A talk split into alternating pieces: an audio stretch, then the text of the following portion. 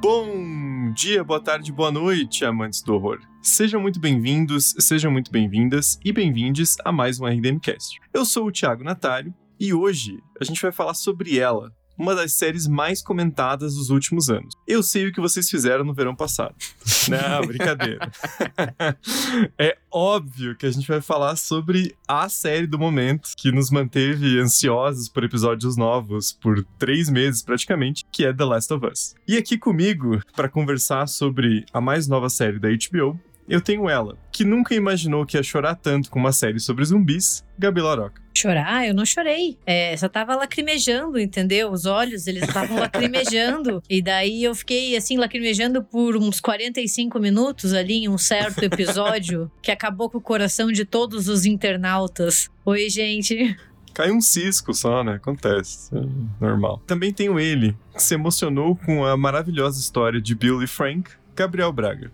Pô, que episódio lindo, hein? Eu, eu ia até puxar a piada, mas agora você tocou no coração ali, eu, eu fiquei emocionado antes. Mas eu ia dizer que eu fiquei assistindo The Last of Us comendo um macarrãozinho ao fungo que é pra mostrar pra cogumelo quem é que manda. Eu como cogumelo, não é o cogumelo que vai me, me possuir, não. Ou é o cogumelo que te come? Hum, fica meio estranho aí, né? Agora você se complicou, porque Acho que esse é o momento mais choque de cultura da história. Eu né? só estou expressando o que todas as pessoas pensaram quando o Braga falou que é ele quem come cogumelo, entendeu? Não, e ele vai mostrar pro cogumelo quem é que manda, né? muito bom, muito bom. Bom, gente, então vamos para os nossos recadinhos. E na volta a gente vai falar sobre a primeira temporada da série, que mais uma vez promete mudar a história das adaptações de videogames nos cinemas e na TV. A gente já volta.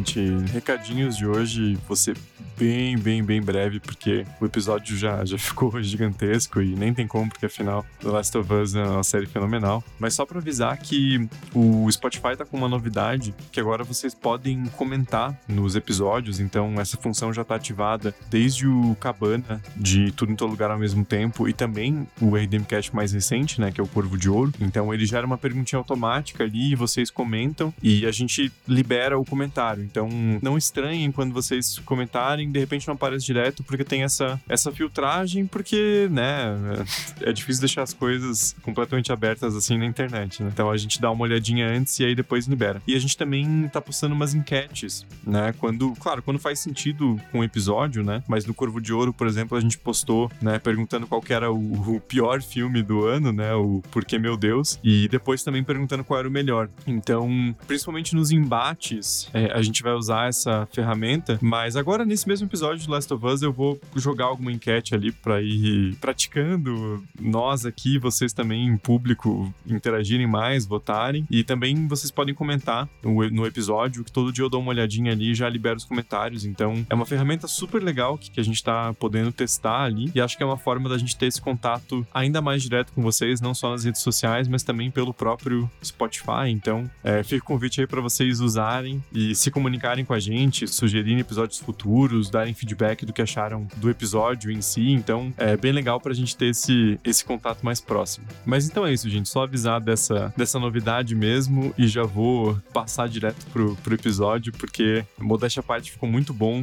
e a série também é muito legal. Então confiram esse RDMcast sobre The Last of Us.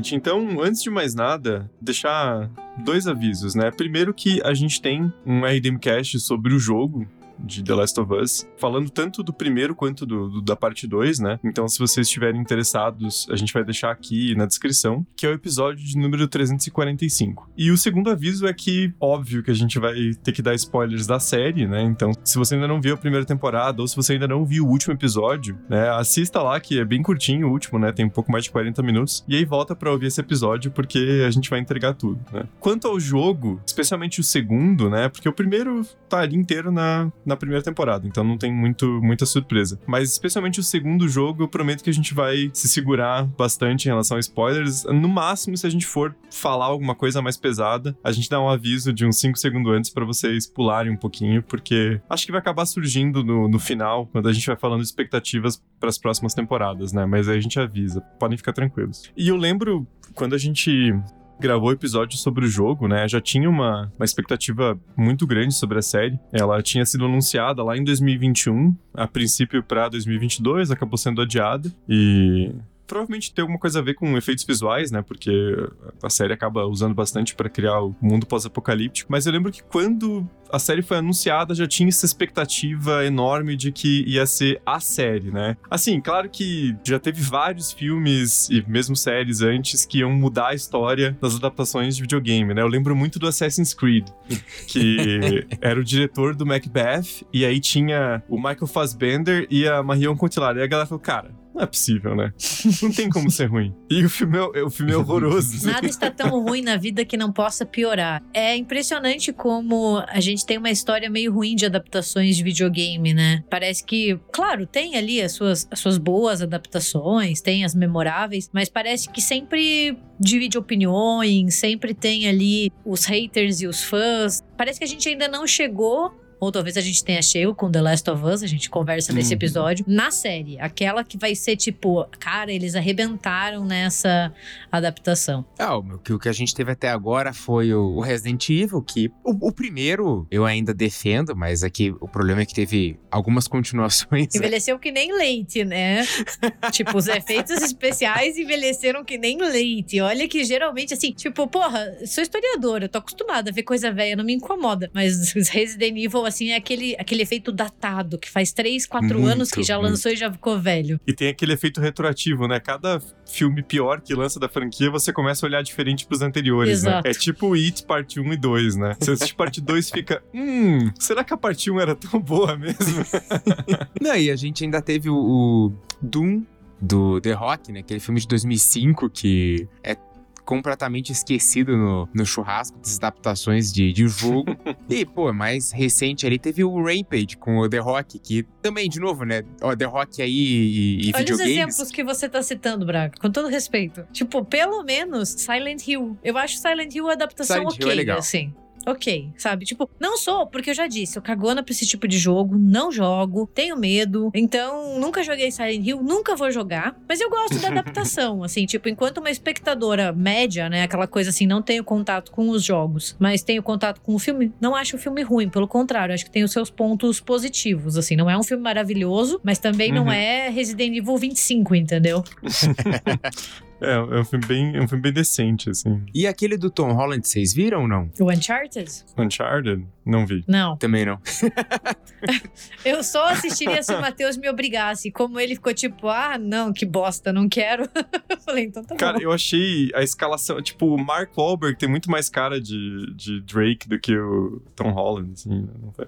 Pra mim não fez nenhum sentido nada ali. Tipo. Na verdade, o Mark Wahlberg tinha que voltar a ser modelo de cueca da Calvin Klein, entendeu? Quero que ele fazia melhor na vida dele. Nada contra, mas cara, volta a ser modelo de cueca, entendeu? Mas é interessante você citar o Uncharted, Braga, porque os jogos da Naughty Dog são extremamente cinemáticos, né? Eu acho que isso é até um pouco batido falar em relação a, a jogos, né? Ó, oh, ele é muito cinemático. Mas eu, eu digo isso no sentido, assim, de que você jogando, você percebe que tem um cuidado muito grande com a história e uma quantidade bem alta de cutscenes, né? Você pega umas compilações no YouTube, assim, acho que o primeiro jogo jogo do Last of Us, tirando toda a parte jogável, deixando só as cutscenes, dá tipo umas 4 horas. É uma coisa bem longa, assim, né? Então, quando foi anunciado The Last of Us, tinha uma grande expectativa, mas eu acho que muita gente também se perguntava qual era o propósito né? Porque o jogo já é basicamente uma série que você joga uns pedaços, assim, né? É, eu adoro o jogo, assim, mas ele já tem uma história muito completa, né? Bem narrativa, assim, né? Você tem umas interrupções ali pra jogar, claro, mas ela já é bastante linear, né? Então eu acho que tinha essa dúvida, mas conforme foi saindo é, mais informações, né? A gente tem ali acreditados como criadores da série, não só o Neil Druckmann, né? Que é o criador dos jogos, mas o próprio Craig Mazin, que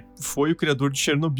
Que é uma baita série, né? Então, é, você dá ali essa propriedade pra HBO, que tem uma reputação bastante alta com relação a- ao conteúdo das séries e também a investir, não só orçamento, mas investir, assim, né, de, de não cancelar a série de uma hora pra outra. Tirando o vinil, que eu nunca vou perdoar a HBO até hoje, aquilo foi um crime.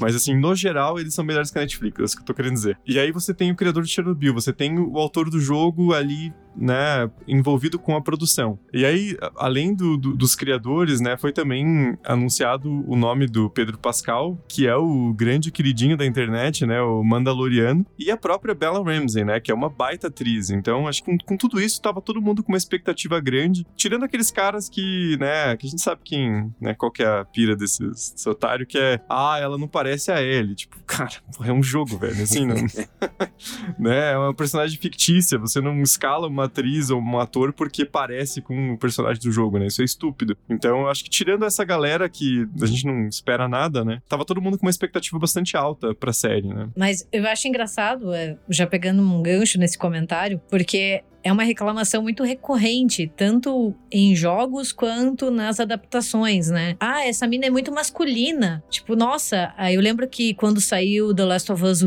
parte 2, a galera reclamou que a Abby, né, que, que é uma personagem que não Uhum. aparece na série, aparece só no parte 2 do jogo. Ah, ela é muito masculina, ela é muito bombada. Claro, velho, ela tipo vive num mundo pós-apocalíptico, ela tem que malhar pra sobreviver assim também, né? E além de tudo, né, essa quebra do que é ser feminino, né? Uma mulher pode ser musculosa, ela pode fazer o que ela bem entender, isso não, não define. Mas a gente sempre tem esse mesmo chororô, né? Eu lembro do Horizon Zero Dawn, que a galera ficava falando que a personagem tinha pelo no rosto. Cara, você nunca chegou perto de uma mulher na tua vida se você acha que mulher não tem pelo no rosto, entendeu? E é bizarro porque a galera reclamou muito da escalação da Bella Ramsey, mas ela tá ótima como Ellie. Ela tá muito boa. E ela passa justamente essa coisa, essa transição de uma menina que ainda não sabe muito bem o que tá acontecendo. Afinal, ela nasce já nesse mundo, né, pra virar uma adulta. E ela tem essa coisa meio moleque, meio infantil. Então ela tá muito bem. E o povo acabou pegando no pé porque ela não era, entre aspas, parecida com a Ellie do videogame, Uhum. sabe? É, é meio que você querer uma coisa que nunca vai existir. Porque você querer que tenha é, a Ellie do videogame não vai acontecer, sabe? Não, e aí, adicionado a isso, né,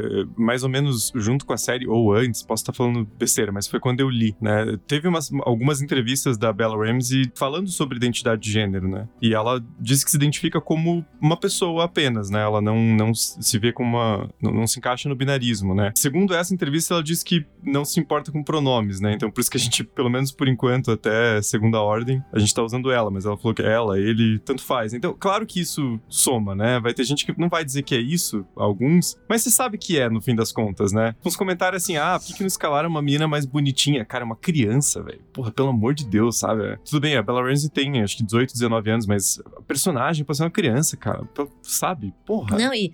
Cara, você tá num mundo pós-apocalíptico. Isso que me deixa muito. Você não vai parar pra ficar fazendo sobrancelha e passando maquiagem, entendeu? Porra, além de tudo, você ficar exigindo. E eu não acho que ela seja feia, pelo contrário. Mas o que eu sinto dessas reclamações é que parece que a galera não tá de acordo com a série que tá assistindo. Porque se você tá Uhum. exigindo algo assim, é uma exigência de uma feminilidade muito delicada e onde a personagem ela serviria meio que só pra satisfazer o espectador masculino, né? Ou o jogador masculino. E a série vai contra isso, até porque a gente tem um desenvolvimento da Ellie enquanto personagem, né? Lá pro final, assim, a gente tem um, um grande up nela como uma pessoa autônoma que pode se defender. Exato, né? Não dá pra você ter Mila Djokovic de vestido curto dando tiro em zumbi, né? Porque né? não faria sentido nenhum dentro do The Last of Us, né? E ali, só ressaltando, né? O Thiago já falou dessa bela atuação da, da Bella Ramsey, que tá incrível no papel. E também esse trabalho de, de maquiagem, né? Que consegue rejuvenescer em poucos anos, né? Não que assim, nossa, um trabalho de rejuvenescimento. Mas é que a gente sabe que de 14 para 19 dá uma diferença considerável ali, né? A questão uhum. da adolescência e tal. Então eles conseguem realmente fazer ela parecer uma, uma adolescente. Toda a atuação dela, corporal e tal, você compra muito essa questão que a Gabi falou dessa transição, né? Ela é, é uma criança que viveu coisas que não deveria ter vivido, então uhum. ela já tem uma maturidade que não combina muito bem com a idade, então ela tá sempre nessa, nessa coisa meio dúbia e que ela consegue representar muito bem. E a voz é o principal, né? Porque além de tudo a Bella Williams é britânica, né? Então ela acerta muito bem o sotaque. Geralmente é, atores e atrizes ingleses acertam o sotaque estadunidense e o contrário não funciona, né? Abraço Keanu Reeves, né? Opportunities such as this come but once in a lifetime. Yes, of course, sir. If I may inquire, what in fact happened to Mr. Renfield in Transylvania? We can be married when I return. Jonathan, I love you. I love you, Mina. 30th May, Castle Dracula. I think strange things which I dare not confess to my own soul. The Count. The way he looked at Mina's picture fills me with dread, as if I have a part to play in a story that is not known to me. Porque a chance de parecer falso é muito maior, né? Mas é, ela acerta isso. E, e, assim, os maneirismos, né? A forma como ela fala, não só é muito parecida com a Ellie no jogo, né? Que tem, assim, essa coisa, que nem o Braga falou, né? Dessa criança madura, né? Porque já passou por muita coisa na vida. Mas também ela dá esse ar juvenil que a personagem precisa, né? Porque o senso de humor da Ellie é como se fosse uma, uma máscara ali, né? Ela tá usando justamente pra não confrontar aquela realidade absurda que ela vive, né? Porque ela nasceu nasceu naquele período já de pandemia zumbi, né? Então, eu acho isso muito importante e a atuação dela tá, tá fenomenal, né? E aí, de novo, o próprio Pedro Pascal, né? Ele é um que, quando eu fiquei sabendo da escalação, eu, eu fiquei um pouco preocupado, porque ele é muito carismático, né? É um cara charmoso, assim, e ainda mais, né, no, no Mandalorian. Você mal vê o rosto dele, pelo menos nas primeiras duas temporadas, mas a, atuação de voz já é um pouco mais descontraída, né? E ele é um cara muito amável, assim. Uhum. Aí eu falei, cara, não sei se combina com o Joel, que é esse personagem mais bruto, né? Mais silencioso, cara amarrada. E ele tá perfeito. Assim, perfeito, cara. Não tem como pôr defeito. A atuação dele é maravilhosa. Claro que ele não é igual o Joe do jogo, porque, né, não é, não é essa a ideia, mas ele pegou muito bem o, o espírito do personagem, né? Nessa coisa carrancuda que bem aos poucos vai se abrindo, né? Mas bem aos poucos. Ele é bronco, né? Mesmo nesses momentos em que ele se abre, em que ele expressa um sentimento, é aquela coisa meio desajeitada. Ele é meio duro, ele deixa o, o ombro duro, ele fala meio, meio pra dentro você vê essa dificuldade que ele tem de lidar com as próprias emoções e de expressar emoções, né? Um trabalho muito, muito sensacional que o, que o Pedro Pascal fez. Ele é muito bom, né? Tipo, ele já é um Mandaloriano e agora parece que tá todo mundo prestando ainda mais atenção nele. E, porra, ele é aquele cara que merece. Você olha para ele e fala, pô, queria ser tua amiga, sabe? Ou quem sabe alguma coisa a mais. quem sabe. Mas ele é muito bom. Eu acho ele como Joe, assim, que nem o, o, Braga falou, ele passa essa coisa meio reprimida, de uma, de uma masculinidade reprimida, sabe? Junto também com um trauma muito grande. Porque ele consegue transparecer de uma forma muito genuína o trauma que o Joel passa ao perder a filha, né? Que é o comecinho do jogo, assim. Você parece que vê isso nele o tempo inteiro mesmo eles não falando sobre isso, né, já que ele tem muita dificuldade em contar, você olha pro semblante dele e você vê essa dor, assim. Acho que ele conseguiu transmitir isso de uma maneira incrível. Ele é um puta ator, né? Uhum. Não, e aí, a mesma coisa que o Braga falou do trabalho de maquiagem pra Bella Ramsey, funciona no sentido oposto pro Pedro Pascal, né? Porque ele tem 47 anos e ali na, na série o Joe já tem quase 60, né? Então, eles fazem um trabalho de maquiagem muito bom, né? Um, um grisalho ali. E aí a atuação corporal também, né? Você vê que ele tá aquela coisa assim, I'm too old for this shit, né? Tipo, ele vai subir um monte de escada e fala, cara, não dá mais para mim isso, né? então ele convence muito, né? E aí, assim, a gente vai tentar seguir uma, uma estrutura aqui um pouco mais é, acompanhando os episódios da série, né? Porque isso foi uma coisa legal também de The Last of Us que a gente assistiu um episódio por semana, né? É, voltamos ao modelo entre aspas, antigo, porque não é antigo, sempre foi assim que a TV funcionou, né? Mas de assistir um episódio por semana e, e, a estratégia da HBO funciona muito, né? Porque eles conseguem manter um engajamento muito alto, né? Vira aquela coisa assim coletiva de depois do episódio todo mundo vai comentar. E você fala, cara, tem que ver essa porra agora, que senão vai chegar lá pra tomar um monte de spoiler, né? Então, ele meio que, que acaba condicionando a gente a, a esperar um episódio por semana e assistir um episódio por semana, né? Então, é, eu sinceramente prefiro assim do que lançar tudo uma vez e queimar a temporada, né? Eu gostei bastante desse modelo da série, porque cria muita expectativa, né? Você fica o tempo inteiro assim, pô, o que, que vai acontecer na no próxima semana, né? Tem muito disso. E eu acho que contribui muito também, porque parece que o desenvolvimento é um pouco mais lento, no sentido de que, porra, o jogo, né? Você tem ali um tempo muito grande dos dois, principalmente ali daquela jornada da Ellie e do Joel, né? É uma coisa muito longa, se passam meses, muda as estações, e às vezes se você lança os episódios de uma vez só, você consome muito rápido e você não pega, talvez, essa temporalidade. E quando eles lançam uma vez por semana, a gente sente essa coisa meio longa entre eles, como até demora para eles estabelecerem uma conexão. Então, assim, eu acho que isso contribui ainda mais pro que a série tá querendo passar. E além de tudo, o jogo já tem um formato bastante episódico, né? Ele é dividido em capítulos e ele tem um arco meio fechado para cada capítulo. Claro que tem a, estrutura geral, né, de você desenvolver aquela relação da Ellie e do Joel, que o, o jogo já faz de forma maravilhosa, né? E na série também ficou sensacional. Mas ele tem um pouquinho de uma história fechada. Você consegue identificar cada parte do jogo, até pelas estações, né? Como a Gabi falou, pelo lugar onde eles estão, mas principalmente pelos antagonistas, né? Então, eu acho que a série acertou muito ao acompanhar essa estrutura do jogo, né? Parece que você fica satisfeito no sentido de que cada episódio conta uma história diferente, né? Claro que não chega a ser uma antologia, não é isso, mas ele consegue encerrar bem a história, né? É, ainda mais se a gente pensa sei lá, nesse formato de, de série, com um arco maior, que óbvio que The Last of Us tem um arco maior, mas pensa, por exemplo, em, em outra série de zumbi, o The Walking Dead, que cada temporada era um vilão, então acaba que tudo gira uhum. em torno de um vilão específico. Aqui, você tendo esses antagonistas por episódio deixa tudo muito mais dinâmico. Eu concordo bastante com o que o Thiago falou, né? Você ainda roda a série com essa estrutura do jogo, então você tá completando missões sendo que você tem um objetivo maior, né? Então você está em prol do objetivo, mas você tem que cumprir essas missões, e né, sendo ali cada missão um, um episódio, foi uma opção muito legal de, de estruturação da série, funcionou bastante. E teve a galera do Ah, tem pouca ação, cadê a galera tirando em zumbi? Velho, aí joga o jogo, amigo. Desculpa, mas.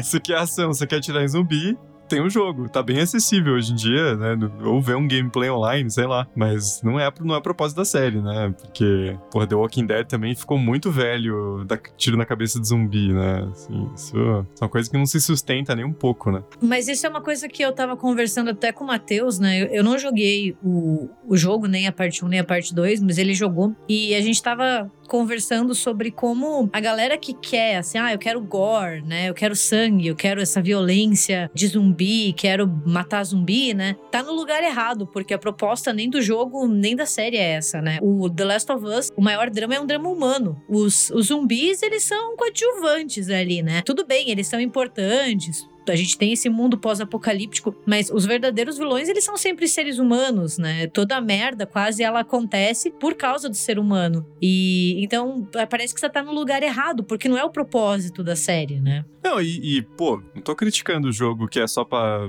passar motosserra em zumbi. Adoro um Left 4 Dead, assim, um Dead Rising, mas não é pegada do Last of Us, né? Se você tentar meter um Rambo ali, você morre na hora, assim, é um jogo mais difícil, né? Você tem que usar a furtividade ali, você tem que decorar os padrões dos inimigos, os clickers são uns filhos da puta do caralho, que você tem que ter uma, uma faquinha especial lá para matar eles e você não acha recurso. Então, o próprio jogo já tem essa pegada, né? Não dá pra você esperar essa, essa coisa sanguinolenta de explodir cabeça de zumbi toda hora, né? Não, nunca foi o propósito do jogo, né?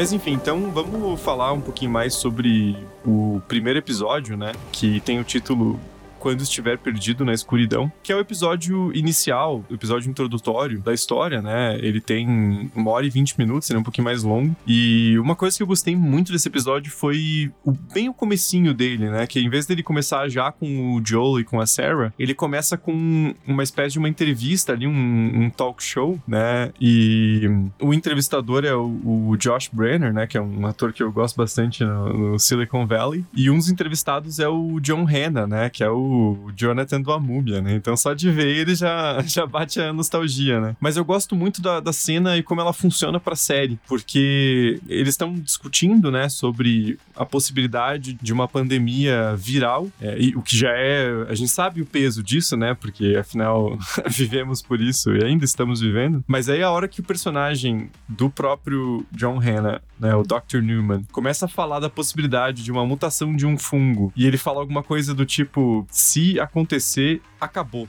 Assim, né? Fodeu. E é um tom muito pesado, né? Eu senti assim, parecia que. Me lembrou um pouco, nada a ver, mas me lembrou um pouco aquela entrevista do, do filme Coringa, né? Do Joaquin Phoenix, assim, que. Tipo, você fica pensando, cara, vai dar alguma merda nesse lugar aí, porque tem um clima pesado, assim, né? Tem uma coisa tensa, né? Então eu achei um, uma forma de estabelecer o clima e o tom da série muito eficiente, né? Eu achei essa cena fantástica, porque é justamente isso, né? A gente sabe o impacto de uma discussão dessas. A gente viveu as consequências, a gente vive as consequências até hoje. Então não é assim, ah, não é uma distopia, não é, ai, que medo que isso possa acontecer. Não, essa porra já aconteceu, a gente já passou por isso, entendeu? Então é muito pesado ver eles falando sobre isso. Eu achei sensacional, eu achei esse primeiro episódio muito bom, no geral, porque ele dá um bom contexto, né? Ele consegue criar, assim, esse ambiente, ele mostra o Joe passando pelo trauma, né? Então tudo é muito bem construído a ponto dele terminar e você falar assim: caralho, eu quero ver mais, eu quero saber para onde isso tá indo, né? Sem contar que aqui, nesse primeiro, a gente já vê todo o cuidado que a HBO teve na produção da série, né? Porque tem ali todo um design de produção que é impecável. É, quem jogou o jogo sabe, assim, tem cenas que são iguais. E assim,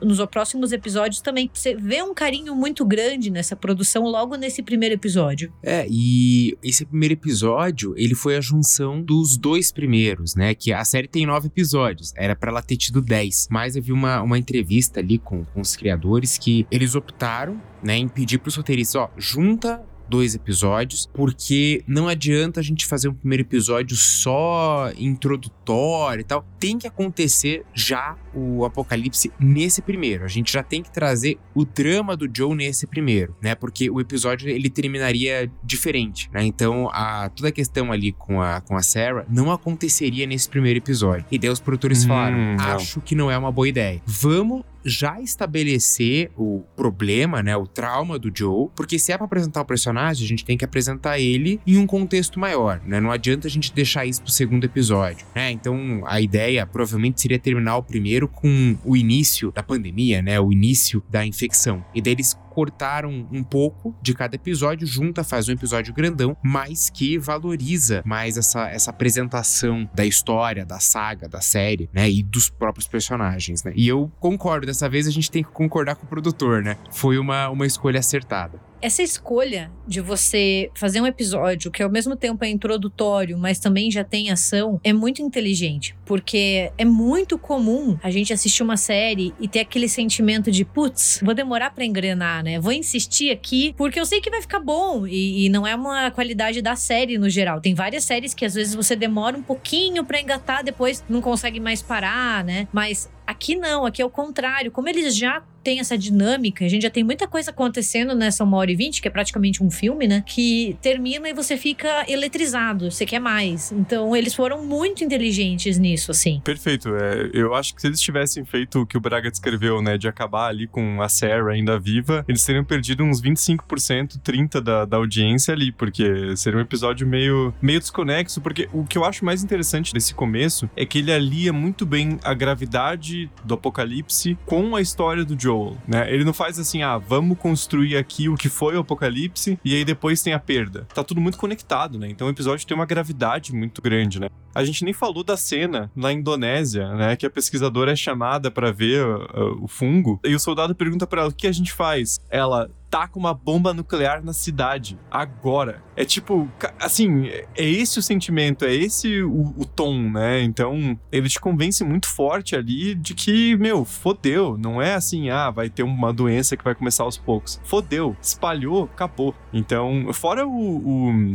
a forma como é feito em termos de, de design ali do fungo em si, né? Com aquelas aqueles tentáculos saindo ali, uma coisa meio, né, bem animalesca mesmo, querendo agarrar mais um hospedeiro, né? Você sente aquele organismo vivo pulsando ali, né? Uma, uma agressividade muito forte. Então, eu, puto, eu achei tudo isso perfeito, cara. O que eles adicionaram em relação ao jogo, né? Dessa questão de você ter uma, uma conexão na rede ali entre os infectados e se, dependendo da forma como eles são construídos, se um sente, o outro vai atrás, porra, cara, isso é maravilhoso, né? Isso pra criar tensão mais pra frente é, é muito bem utilizado, né? Então, eu acho que o episódio funciona muito bem nesse sentido. Por outro lado, assim, quero saber de, até de vocês o que vocês acharam desse começo também, da série como um todo, né? Eu tive uma impressão muito peculiar, assim, porque eu joguei o jogo não faz muito tempo, né? E eu joguei o segundo faz questão de meses, então eu tenho muito fresco na memória. E eu fiquei com uma impressão, especialmente nesse primeiro episódio, de que a série é muito boa, o episódio é muito bom, mas parecia que eu tava reassistindo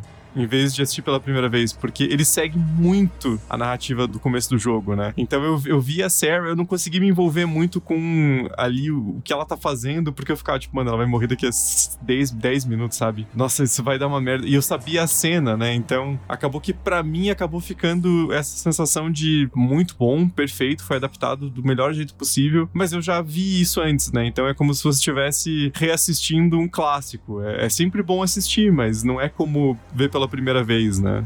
Enfim. É, mas eu acho que a intenção era essa mesmo, né? Porque quando você tem uma adaptação, sempre vem aquele dilema. Até onde pode inovar, até onde pode colocar novo para você não irritar fã. E como já tinha fã criticando, escolhas de elenco e tal, talvez eles tenham optado por vamos fazer um primeiro episódio mais entre aspas aqui, fiel, né? Mas seguindo mais o roteiro e os próprios planos, né, do, do jogo para dar aquela primeira maciada, né? Ver se o pessoal se acalma, é, entra em terreno conhecido, sabe? Ah, estou aqui vendo essa série e tá muito parecido com o jogo. Porque, assim, tem críticas que a única explicação é essa: a pessoa quer ficar revendo a mesma coisa mil vezes, porque, ai, não é fiel o suficiente, tinha que acontecer tal, tal coisa. É, como o Thiago falou, né? Então joga o jogo, né?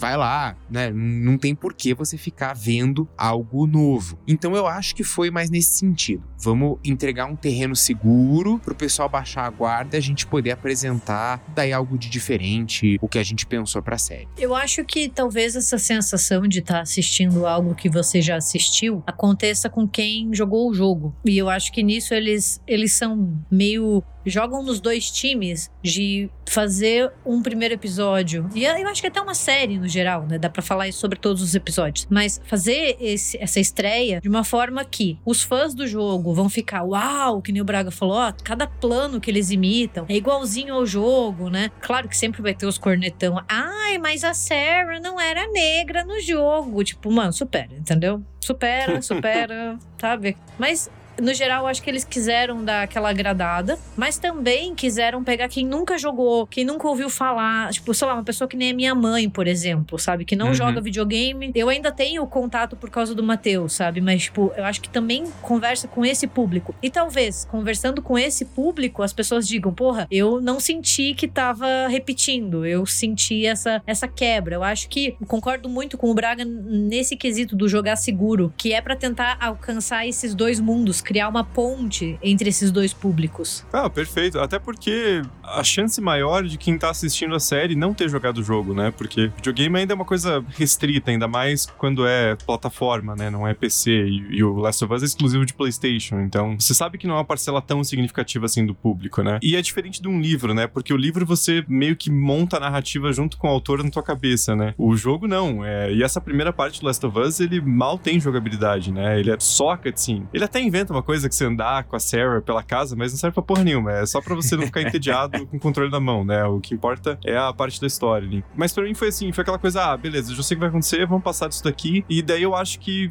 de novo, como a gente tava discutindo, né? É essa questão de juntar esse né, primeiro episódio, que seria dois, e fazer um só, aí para mim ficou perfeito, porque passou a morte da Sarah, que eu meio que já sabia, e eles já começam a adicionar um pouco de coisa a mais, né? Aí você vê o Joel da série ali, especialmente no começo, ele é muito mais fudido que o do jogo, né? Porque o do jogo é o teu protagonista, você tem que ter um mais empatia com ele, porque você tá jogando com ele, né? Você tem que ter essa conexão, você quer que ele seja um pouco mais ágil para você poder dar tiro na cabeça de zumbi, né? É, é diferente. E ali na, na série já aquela coisa assim, o Pedro Pascal já brabão, né?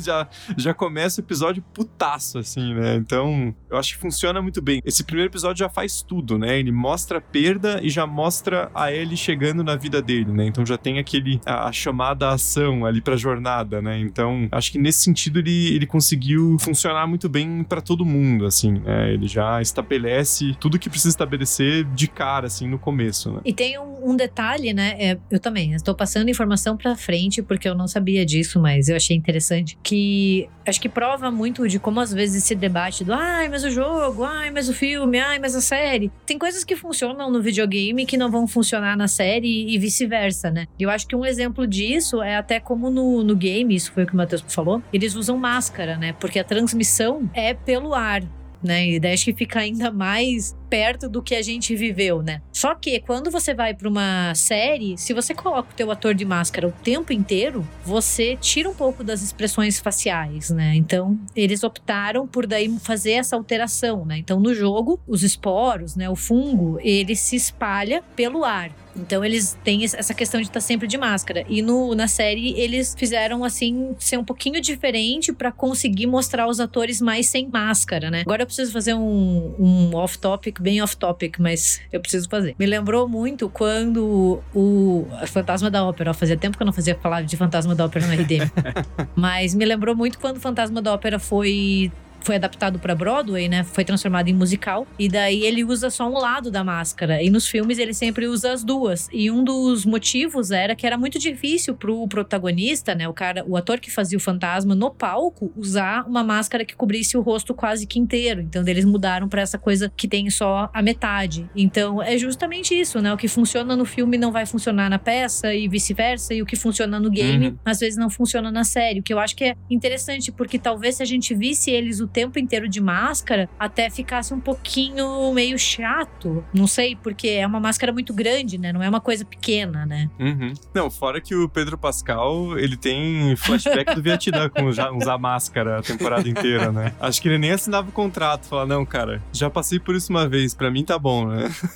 e também tem a questão de talvez você fazer. Não faz sentido um fungo transmitir pelo ar, né? É por causa dos esporos, né? É, mas assim, é um pouco forçação de barra, né? Mas mofo, mofo é pelo ar. Ah, cara passando pano. não, mas é real, não, não, tanto tem que razão, se tem, tem uma razão. fruta mofada, você tira de perto. Eu acho que as coisas se transmitem muito mais fácil pelo ar, assim. Tipo, acho que também. É muito o que a gente viu no, na Covid, né? É essa sensação de que não tem muito pra onde correr, porque o ar, a gente respira e tá onde a gente tá, né? É uma coisa que você não vê, é incontrolável. Acho que ela passa essa sensação, sabe? Não, e, e até eles podem retomar isso depois, porque no jogo eles colocam a máscara quando é um ambiente muito fechado e muito tomado, né? Quando tem os clickers, quando tem alguns os zumbis, os especiais ali, né? Daí eles põem a máscara porque é um ambiente muito carregado mesmo, né? Então, eles podem só falar depois que não, não tinha nada disso, mas realmente tem muito mais a ver com os atores, né? Porque acaba prejudicando um pouco ali também você não quer ter os teus, né? Quem, quem tá chamando o público pra série de máscara o tempo inteiro, né? É diferente. Pedro Pascal já, já é um ator ainda mais estabelecido agora, né? Então. Free Pedro Pascal da máscara, coitado.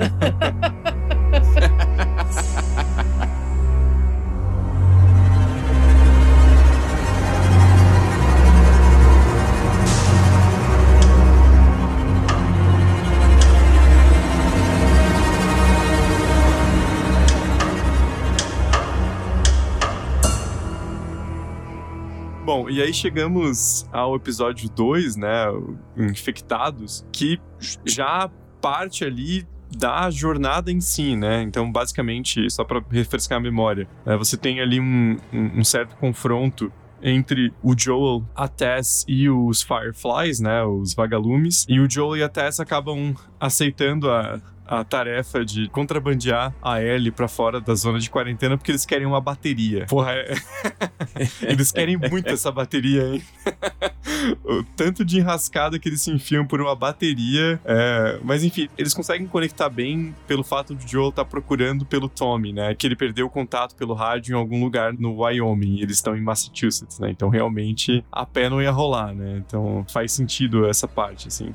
E esse episódio ele já tem um pouco mais de ação, né? Porque é aquela parte que eles estão tentando sair ali da zona de quarentena e é uma região bastante infectada por zumbis. E eu gosto principalmente da personagem da Tess, né? A, a interpretada pela Anna Torv. E eu achei uma, uma decisão corajosa até da série em matar a personagem lá no segundo episódio, né? Porque você vai com uma expectativa de que de repente eles vão tentar segurar um pouco, por mais que no jogo seja uma coisa assim já bem inicial, que é mais uma perda, né? É, pro Joel, que acaba ajudando a construir aquela relação dele com, com a Ellie, era se imaginar que a série fosse segurar um pouco. E não, né? Ela morre ali mesmo e é uma coisa muito impactante, né? Eles fazem de um jeito muito bonito mesmo, né? Ela jogando gasolina por tudo, já vem com o fósforo ali e faz aquele last stand, assim, para livrar os dois, né? Então achei um episódio muito, muito bom mesmo. É legal que tem essa, esse salto temporal de, de 20 anos. Eu até achei que talvez a série fosse enrolar um um pouco mais, estender, né? Eu, eu não sabia de antemão que a primeira temporada ia ser o primeiro jogo, né?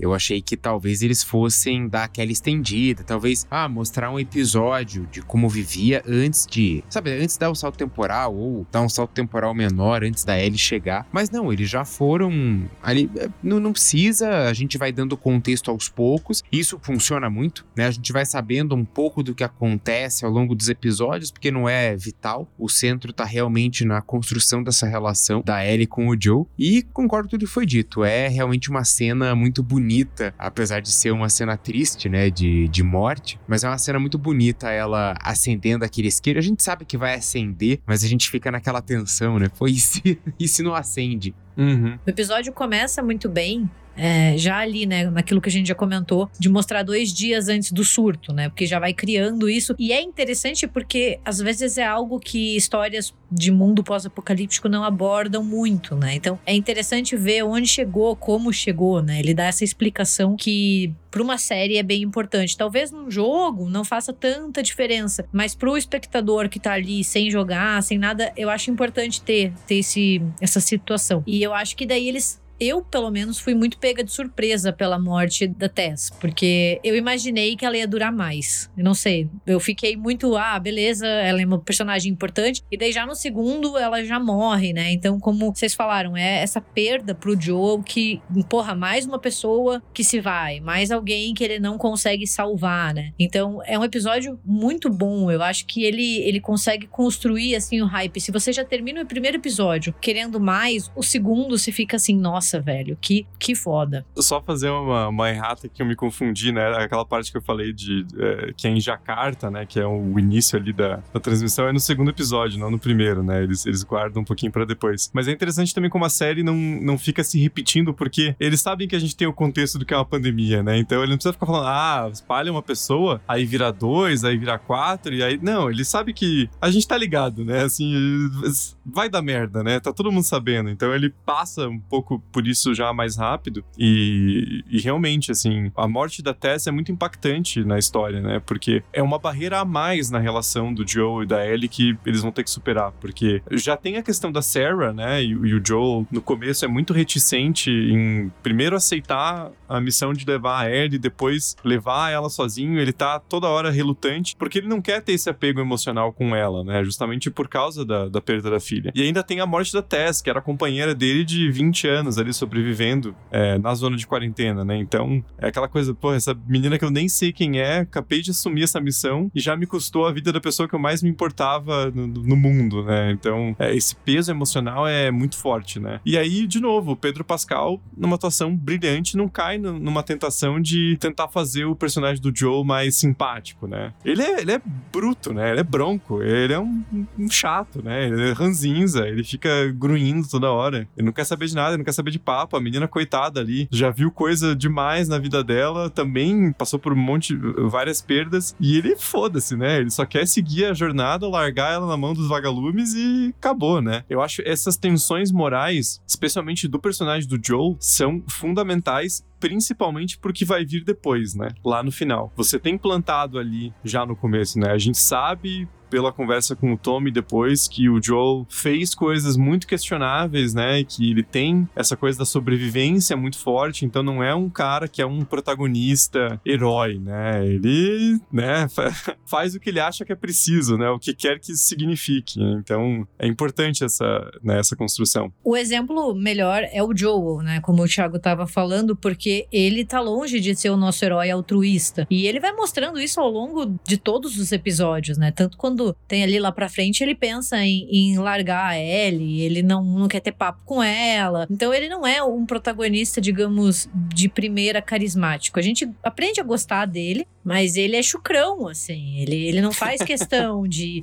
de ser simpático, querido, fofo, ele não abre mão das coisas pelos outros, afinal ele tá no modo de sobrevivência e ele fez muitas coisas questionáveis no passado, né? E isso que é uma das coisas da, da história, né? Tanto do jogo quanto da série, que, ao meu ver, são incríveis é a ideia de que não tem muito bem e mal, não tem herói e vilão, porque todo mundo tem atitudes questionáveis. Porque você pensa assim, porra, os vagalumes, eles são a liberdade. E eles também matam gente, eles também fazem coisas questionáveis. Daí você tem os grupos de sobrevivência que também fazem as coisas questionáveis. Depois a gente tem lá pra frente a personagem da Melanie Leninsky, ela tipo é uma filha da puta, né? Só que daí você percebe que ela também tá sofrendo, porque ela perdeu o irmão. Então eu acho que a, a história em si, ela, ela é muito eficaz nisso, de mostrar, claro, tem os grandes filhas da puta e tem os menos filhas da puta, mas a gente tá em um contexto onde a sociedade onde a civilização ela ruiu a ponto de que as nossas medidas do que a gente acha que são convivência, que são essas regras, elas não se aplicam mais. Então uhum. todo mundo ali tem alguma coisa duvidosa. Todo mundo tem algo que, né, meio que tira a tua passagem pro céu, digamos. Né? E isso começa com o nosso protagonista, o Joel. E nossa, isso é muito bom da série, porque faz a gente refletir muito sobre as escolhas dele. Daí no final a gente fica, será que eu faria o mesmo? Ou será que eu não faria? Porra, é muito foda. É um senso de moralidade completamente diferente, né? Não tem como julgar pelo mesmo compasso moral, sendo que é um mundo já há 20 anos adentro de uma pandemia, né? Então, não tem como ser a mesma coisa, né? E uma coisa que eu gosto muito da estrutura, que aí já vem do jogo, né? É o fato do Joel ser um personagem um pouco alheio a tudo aquilo, né? Quem se junta aos Fireflies é o Tommy. O Joel tá pouco se fudendo, ele quer sobreviver ali, ele faz o contrabando com a Tess para quem pagar mais, né? né? Então ele não tá envolvido diretamente naquela luta, né? Ele não tá buscando alguma coisa. Mesmo a jornada de levar a Ellie, que promete ser a salvação da humanidade, né? Promete dar algum tipo de cura, ele só aceita porque ele quer a porra da bateria, né? Então, é...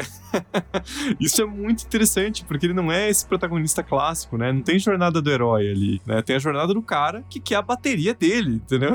Então ele vai levar a menina porque foi o que foi pedido dele, mas não, não é algo, né, de um senso moral de eu tenho que fazer isso pela humanidade, né? Ele não tá nem aí. Né? Todo mundo tem a sua própria moral e a gente, por exemplo, até em um primeiro momento você olha para os vagalumes e fala assim, porra, eles estão defendendo a Ellie, mas depois você descobre que eles têm um motivo para isso, né? E é um motivo que você fica questionando. Então, não tem, digamos, claro, o Joel é o nosso protagonista, mas não tem o mocinho, o mocinho bonzinho, né? Não tem o vilão no sentido assim mais até arquétipo da palavra. É todo mundo flutua muito entre essas categorias.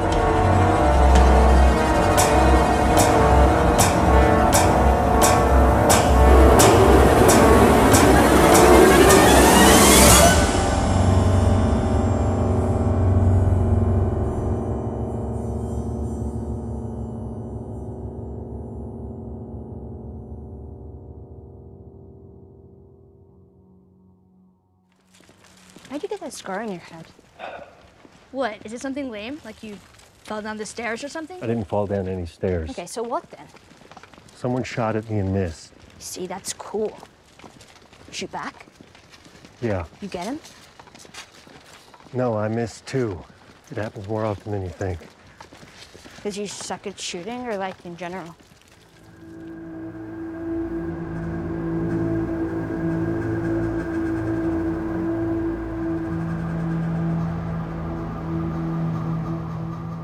Aí falando de categorias e viradas, né, e moralidade, a gente tem o terceiro episódio da série, que é o Por Muito, Muito Tempo, que nos dá a transformação do Ancap maluco num velho fofo. Um, um, último romântico, né? Um grande apaixonado. E, cara, esse episódio, assim, já, já vou dizer que eu acho disparado o melhor da temporada. Aí é foda que. Aí você, por exemplo, você abre o IMDB, né? Ele tem uma média muito abaixo dos outros. Por quê? Porque ele tem muito mais votos em comparação. Ou seja, foi lá tudo os, os escrotinhos chateado. Tem casal gay na série deles, né? Pra dar nota baixa pro episódio. Ó, cara, que beleza, hein? Você tá mudando o mundo com essa tua atitude merda, né? Parabéns, assim, olha. Muito influentes essas burrices que você faz. Mas eu acho um episódio perfeito justamente porque é muito diferente do jogo, né? No jogo, só o Bill aparece e ele é um personagem diferente, ele é meio doidinho, mas. E tem no jogo muito claramente uma referência ao Frank e eles são um casal. Isso é óbvio no jogo, você não vê se você não quiser, porque você é muito burro, mas isso tá muito claro no, no jogo. Só que a gente não tem nada dessa história, desse contexto, né? A gente só vê o Bill depois que o Frank já morreu. E então é, é, é uma coisa que a série adiciona. E bem nesse sentido, né? De um episódio fechado em si mesmo. Ele conta a história dos dois do começo ao fim e eu achei maravilhoso. Achei perfeito essa virada, né? Ali do personagem do Nick Offerman, que é um puta ator, né? Desse ANCAP maluco que já era recluso e viciado em arma desde o, antes da pandemia. E aí chega o Frank, né? O, que é interpretado pelo Murray Bartlett, e vira a vida dele de ponta cabeça, né? Eu achei esse episódio lindíssimo. Vou ser bem sincera, esse é meu episódio favorito. Ah, porra, é maravilhoso. Quem não gostou, desculpa, assiste de novo que você assistiu errado. Porque é incrível e não parece um filler, sabe? Porque tem muita série que faz esse tipo de episódio, que é essa história fechada em si, como o Thiago falou, que você assiste e fala assim: ah, legal, mas parece um fillerzão. É um filler? É, mas não parece. Porque a gente gosta tanto dos personagens e a gente fica tão comovido. E é uma coisa tão bonita, essa ideia é de um amor tão bonito. Cara, é, eu achei, eu e o Matheus, a gente chorou que nem dois bebês, assim. A gente terminou o episódio, sei lá, meu peito doía de, do meu coração. Parecia que alguém tinha arrancado meu coração. E ao mesmo tempo que é triste, é muito bonito, porque eles encontram o amor no meio da pandemia. Então, assim, quem pensou nisso, assim, é sensacional. E os atores, tudo, sabe? Sabe? É, é, é, muito, muito lindo. E daí ainda termina, porra, quando o Joe chega lá e tem aquele bilhetinho para cuidar da Tess. Porra, daí você termina de ser jogado na lama, né? É, o episódio é bem pesado. É bonito, lindo, maravilhoso, mas ele tem uma carga mais pesada, ainda mais pela, pela conclusão, né? A escolha do Frank e do Bill ali, que né, mexe ali, enfim, é, dilemas morais e tal, a gente fica tocado por aquilo. A gente entende o que eles estão fazendo, mas não deixa de ser algo pesado, né? Você sai daquele episódio, tipo, cara, o, o episódio me deu uma porrada, né? Bater em mim. Porque ele começa de um jeito, nossa, Ó lá, é o Ron Swanson, né? O cara tá viciado em arma aí, ó. De repente ele botou um maluco pra dentro da casa dele, deu comida. Daqui a pouco os dois se apaixonam. Deu cara, ó, eu não transo em troca de comida, então eu vou ficar mais uns dias aqui dele. Não, beleza, fica mais uns dias, né? E de Sim. repente é 20 anos de, de relacionamento ali, de um casamento todo fofinho e tal. Nossa, para no final você tomar um soco na cara, você ser esmurrado, né, por um drama ali, pelo roteiro. Que episódio bom. E a Gabi falou, né, que os dois acham o amor entre eles no meio do, do apocalipse, mas é mais que isso, né? O personagem ali do Bill, ele acha assim mesmo, né? Eu, eu não quero sim, só brega, sim. mas eu vi uma galera reclamando assim.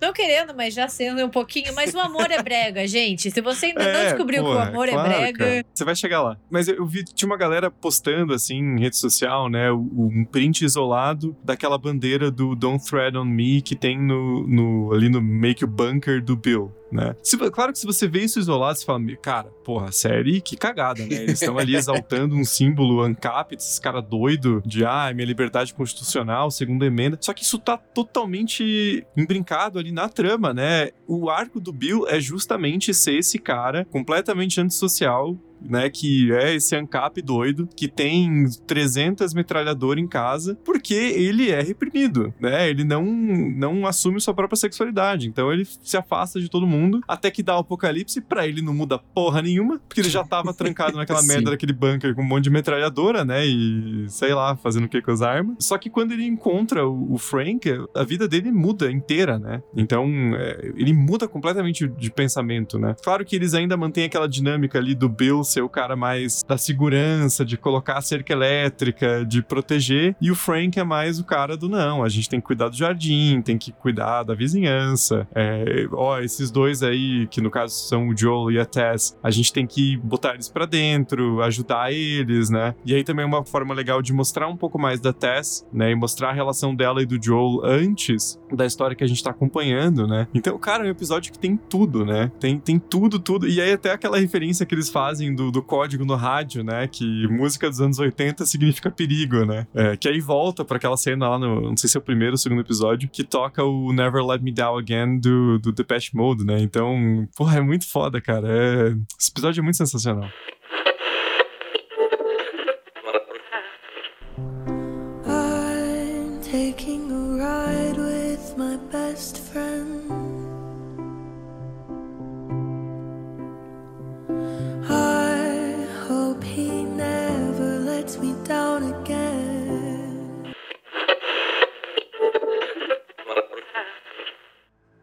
Tem um detalhe nesse episódio que depois até vai ter uma coisa parecida, mas que é quando a, a Ellie ela pega absorvente, né? Quando ela chega ali no, na casa do, do Bill e do. Frank. E, cara, são detalhes como esse que mostram todo o cuidado da produção. Porque, querendo ou não, ela menstrua. Ou vai menstruar, né? Eu não sei. Mas é uma coisa que às vezes a gente não pensa em questões pós-apocalípticas, entendeu? E são pequenos detalhes ali na pra frente. Por exemplo, lá no 6, a es- a esposa do Tommy, ela dá um coletor menstrual pra ela, né? E são coisas muito pequenas, mas ao mesmo tempo dão uma certa naturalidade pra esse mundo pós-apocalíptico. Não que a gente queira que seja natural você ter um pós-apocalipse, não é isso? Mas pra Uhum. mostrar que, que a vida também segue de algumas maneiras, né? Tanto que ali no tem uma referência na, na casa do Bill e do Frank que eles colocam a roupa, né? A Ellie coloca uma roupa, uma camiseta depois que ela toma banho, que é mais a camiseta que ela usa no, no jogo, né? Então o- a Uhum. camisa que o Joe coloca, então ele- eles fazem isso também. Mas porra, é um episódio maravilhoso esse terceiro, assim. É muito, muito bom. A frase que o Frank fala pro Bill, a gente não pode deixar de, de comentar, que o Bill fala pra ele, ah, a gente tá ficando velho. E ele fala, eu gosto de você velho. Velho significa que a gente tá vivo. Porra, é... é, é porra, que mais você precisa, né, cara? É um episódio que... É, é isso, né? Aquela história que fala sobre aqueles personagens, mas enquanto faz isso, fala sobre a humanidade naquele momento desesperador, né? Então, porra, é um episódio muito foda, cara. E, e é pra isso que a série existe, né? Não só pra é, fazer essa, essa transposição da história do jogo pra um público mais amplo, que é perfeito, super válido, mas também para adicionar essas coisas e criar um episódio que funciona quase como um filme em si mesmo, ali, uma, uma história de amor belíssima no meio do apocalipse, né? Foi maravilhoso.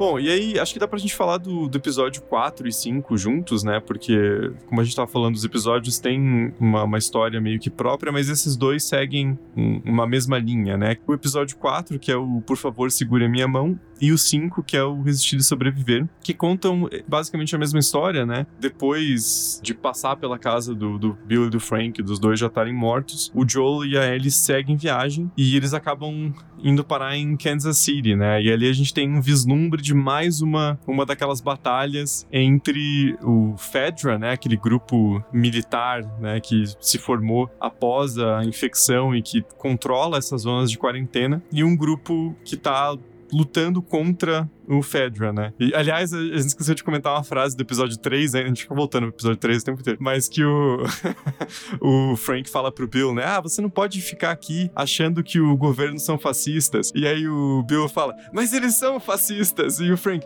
agora, não antes.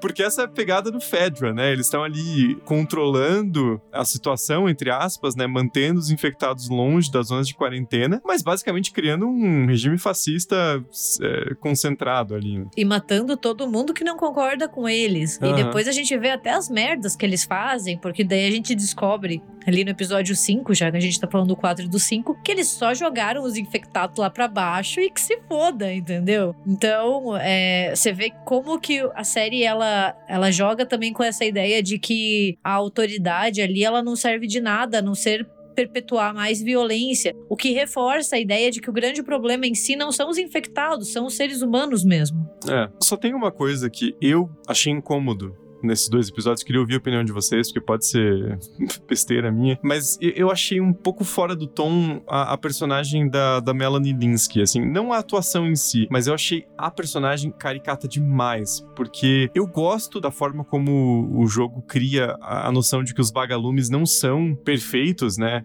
Assim, entre o Fedra e a Marlene e os vagalumes, eu seguiria a Marlene e os vagalumes, mas eles não são perfeitos, né? Agora, ali, aquela situação em Kansas City, eu achei meio exagerado demais, assim, porque dá aquela sensação. Sabe aquela, aquela retórica que estadunidense adora, né? Do, do dois ladismo, assim. Ah, os Fedras são uns fascistas malditos, mas o outro grupo são talvez piores até, porque daí eles só querem sangue, só querem vingança e eles libertam a cidade pra tudo ir pro caralho, né? Então, me dá um pouco de uma impressão que ele tá dizendo assim: ruim com o Fedra, pior sem. E não sei, é um pouco. É uma mensagem um pouco atravessada, assim, né? Foi a única coisa da série, assim, que eu fiquei meio. É. hum, um pouquinho complicado em termos de mensagem, assim, não sei o que vocês acham. eu não vi dessa forma, né? Porque a, vendo a, a, a personagem da Kathleen ali, que surge como uma outra possibilidade, né? Mas eu percebi muito mais uma, uma questão pessoal dela, que estão seguindo ela por ela ser líder, o irmão dela também foi importante, ela que tomou a frente. Só que agora ela tá numa jornada de vingança pessoal, que ela quer matar todos os delatores, né? Todos os dedos duros que tinham ali. E ela tá nessa vingança pessoal que pra ela não importa mais nada. Ela só quer se vingar. Ela tá pouco se lixando pra, pra população, pra quem tá ali. Então eu, eu não sei, eu, eu não tinha percebido dessa forma, mas você falando agora me faz refletir sobre alguns pontos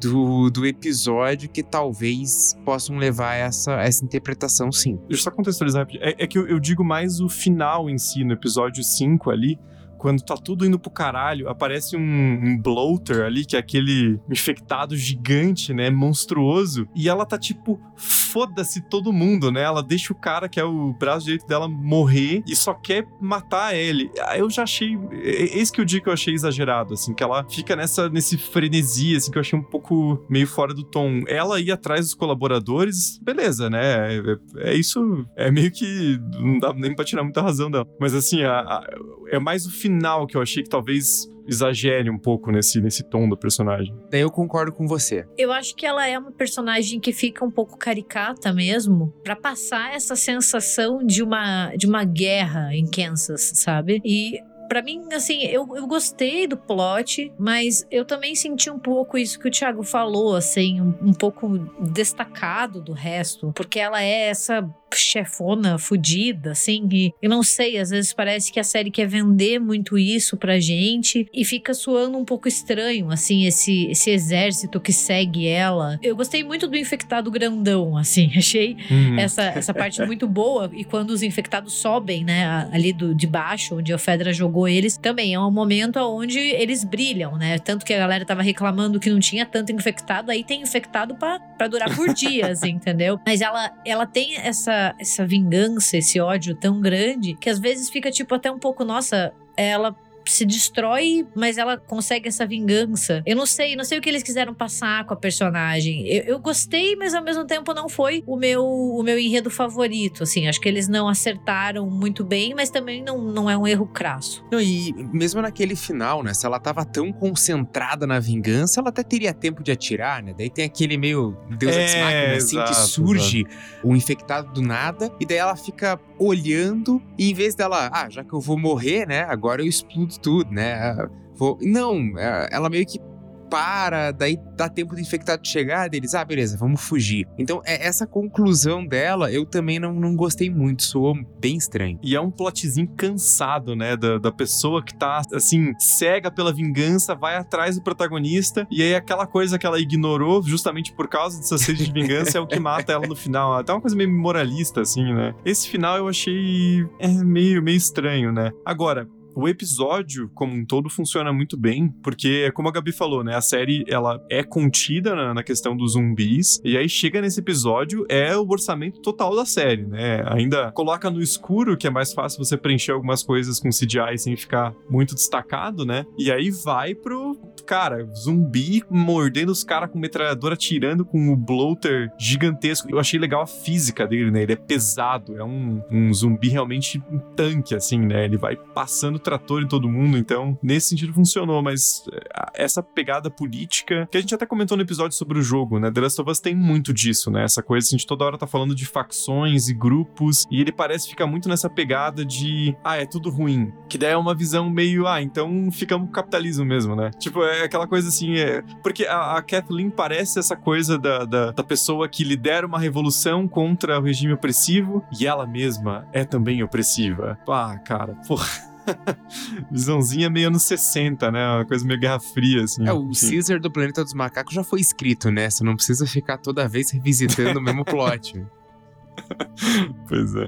Mas tem, tem dois pontos que não, não dizem específico nos episódios que a gente tá falando, mas eu acho que vale a pena mencionar. Um que é o visual dos infectados no geral, né? Porque é um tesão uhum. de visual, assim, a maquiagem é sensacional, aquela coisa assim, meio do fungo crescer, então, na cabeça, né? Todos os momentos, assim, é, é muito angustiante, porque, eu não sei, eu, eu gosto muito de, de, dos zumbis no estilo do Romero, mas você bate o olho e você sabe que eles já foram, né? Principalmente a partir ali do Despertar dos Mortos. E aqui, eles já foram, com certeza, mas você ainda tem alguns vestígios. Então, assim, às vezes é a metade da cabeça que tá com os fungos e a outra não. Então dá aquela sensação incômoda, né? E, e ao mesmo tempo é aquele fungo, assim, muito. É, o visual é muito bonito, lembra até um pouco a aniquilação do Alex Garland. Não pelas cores, mas assim, sabe, essa coisa das ramificações e do fungo que vai abrindo e vai passando por baixo da, da terra, assim. Eu achei sensacional, assim. A equipe de maquiagem da série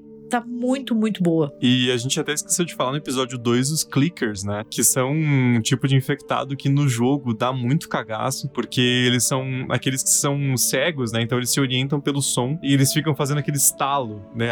Ah, que agonia que dá, cara. Só de lembrar já me dá raiva, porque no, no jogo você demorava muito para passar dessas partes, né? Então, acho que a série guarda um pouco, né? Porque o orçamento tem que ser espalhado ali em 9, 10 episódios, né? Assim, não vamos dizer que não tem alguns momentos que o CGI fica meio feio, né? Tem um. Aparece um avião caído lá em alguns episódios, lembro se é o segundo ou o terceiro, que mesmo de longe, assim, é, é zoadinho. Mas, ah, também não vou ficar, né, achando pelo em ovo, né? Orçamento de TV, cara, vai ter defeito em termos de CGI, né? Não tem o que fazer, assim. É, é diferente da Marvel querer fazer o troço em um filme blockbuster em quatro semanas. Aí eles que se fodam, tem que criticar mesmo. Mas a, a série tem uma realidade diferente, né? Então eu acho que passa, assim. As cenas mais importantes eles conseguem é, construir muito bem visualmente, né? E os cenários também são muito bonitos. Eu acho que eles conseguem misturar aquela coisa do devastado com a natureza em cima, a destruição. Nossa, quando eles vão, assim, quando a gente começa a acompanhar a Ellie e o Joe por essa caminhada, né, para até chegar no destino final,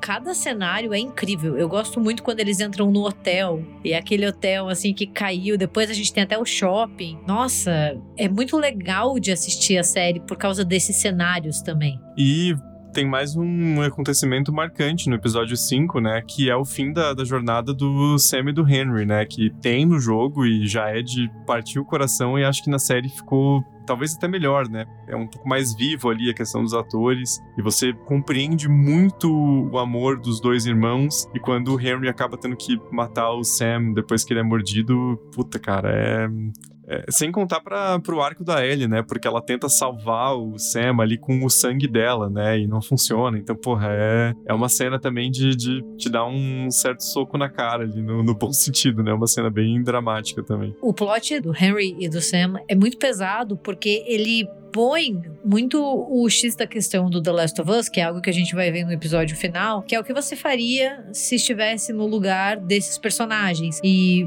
a gente, ali no episódio anterior, no 4, a gente vê a Caitlyn e dela tá fudida, ela quer encontrar o Henry, ela quer destruir ele, só que você fica pensando, pô, o que, que esse cara fez, né? E ele, ele delatou a galera, ele, ele sacaneou, mas ele sacaneou para salvar o irmão, então, Uhum. para salvar o irmão que tava doente, conseguir remédio, daí você fica assim, cara, eu provavelmente faria o mesmo para salvar quem eu amo, né? Ou não, o que que eu faria? Porque é muito fácil a gente estar sentado e falando, porra, que filho da puta, ou, nossa, ele fez certo, mas a série inteira todos esses personagens a gente fica pensando o que eu faria se eu estivesse no lugar desta pessoa? E o esse essa dinâmica dos dois que além de ser muito bonita né essas coisas dos dois irmãos do irmão mais velho cuidando dele porra quando ele ele leva ali pro pro sótão e, e fala pro Sam pintar pra ficar mais bonito, né? Ele é um super-herói. É, é muito lindo, é uma relação muito bonita. Mostra como a série tem essa capacidade de construir personagens. O Bill e o Frank já foram maravilhosos, e a gente tem mais essa relação de afeto. Daí tem a relação de afeto da Ellie com o Joe, então tem muito isso, assim. E a gente fica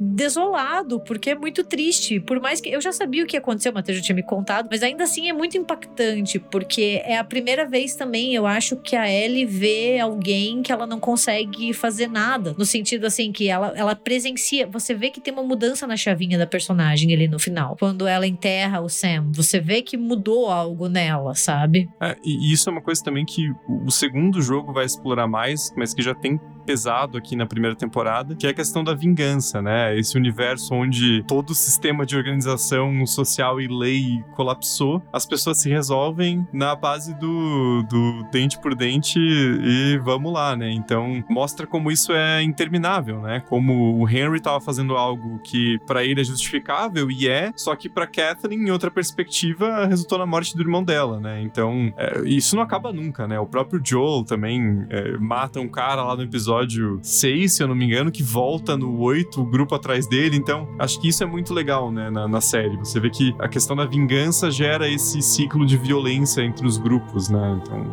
enfim, um tema importante da série tratar.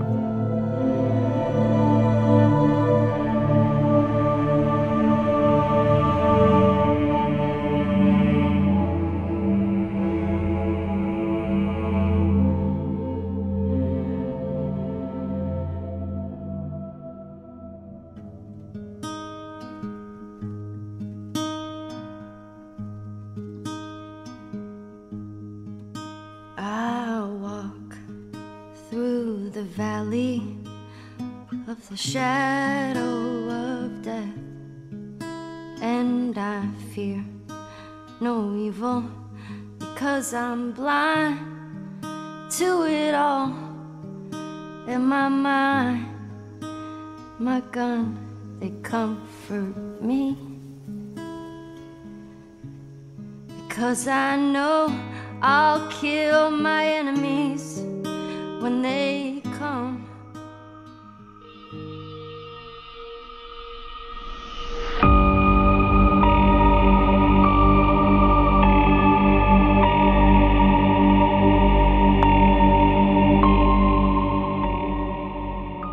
Gente chega no episódio 6, né, que rendeu muitos memes na internet, porque a gente conhece, né, a comunidade em que o Tommy se instalou com a Maria, né? E aí eles estão conversando com o Joel, né? E aí eles falam: "Ah, então aqui todo mundo partilha da mesma coisa, as terras são, são comunais e tal, a gente usa o sistema de trocas. Aí o Joel, então comunismo. Aí ele, não, Tommy, não, porra, comunismo não. Aí ela, sim, é literalmente comunismo. Isso é uma comuna, nós somos comunistas. Aí o ex-soldado dos Estados Unidos, porra, mas eu fui no Iraque lutar pela liberdade e agora você me fala que eu sou comunista. É, amigo.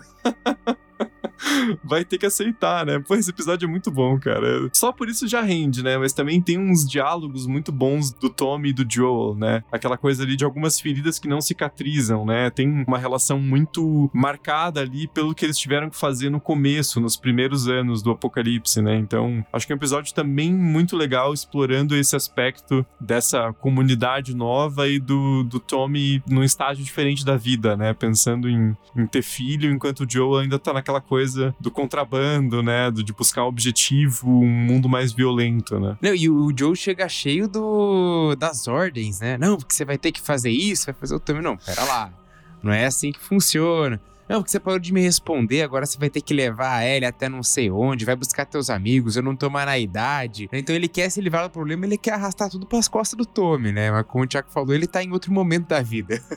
e fica um contraste legal, né? Não fica uma coisa forçada, porque, óbvio, o final, o Joe tem que sair com a Ellie, né? Então a gente sabe que aquele arco não vai gerar em algo diferente. Mas eles conseguem preencher bem, né? Por mais que a gente saiba o que vai acontecer, não fica tedioso. E esse episódio, apesar dele não ter grandes ações, né? É um episódio um pouco mais parado, porque eles ficam ali, né, eles encontram o, o Tommy e, e aquela comuna, mas ele é muito importante para estabelecer o relacionamento do Joel e da Ellie, né? Porque a gente quase acha, tudo bem, a gente sabe que, que não, mas você quase acha que o Joel vai abandonar a Ellie. É meio que ali eles fecham o pacto. Não, eu quero ir com você, né? Então eu acho muito importante, apesar de ser um episódio um pouco mais parado, ele é muito denso. E tem um easter egg ali que eles mostram a Dina, né? Que vai ser um personagem super importante no segundo jogo, que é uma menina que tá encarando a Ellie, e a Ellie, tipo, o que, que você tá olhando aí, porra? E ela tá com a mesma roupa da personagem no, no jogo 2, né? Então, muito provavelmente vai ter essa, essa construção, né? Então, é um episódio muito importante, até porque a gente vai voltar para Jackson mais vezes, né? Então, é importante você estabelecer ali. Tem uma relação tensa entre o Joel e a Maria, né? Porque ela tá pensando mais no, no Tommy como ali criando uma família com ela naquela cidade. E o Joel é um, um cara que pertence a um outro mundo, né? Um mundo muito mais violento. Então,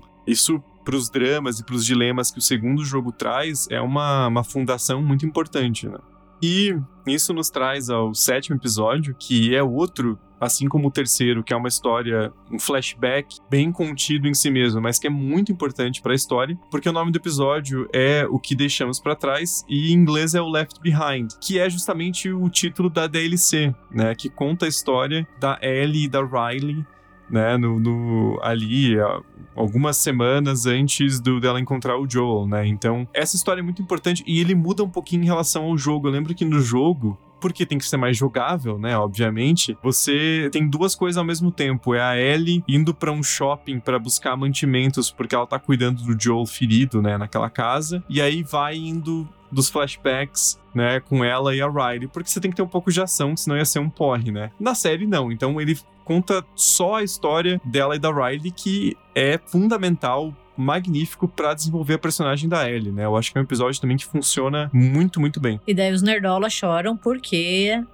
a Ellie é queer, entendeu? Daí, nossa, pra quê? Se ela beija uma menina. Porque desde o começo, cara, você não precisa nem jogar, é só ver o jeito que elas se olham. No momento Uhum. que a Riley entra naquele quarto, você sabe que tem ali muito mais que uma amizade. Não é surpresa pra ninguém. Então, supera.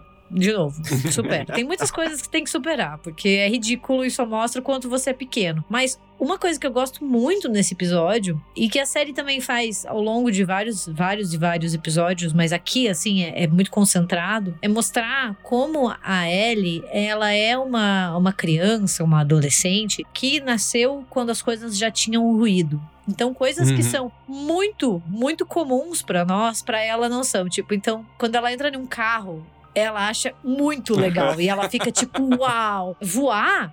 Nossa, voar, avião, tudo bem, ainda tem. É, é um pouco né, mais difícil, mas ainda assim, né? E aqui é o shopping. Gente, ela fica assim, Uhum. uau, o shopping é uma coisa de outro mundo. E isso é muito legal. Aquela cena que a Riley fala que tem uma surpresa, né? E ela, ah, é tacos? Ah, não, né, minha filha?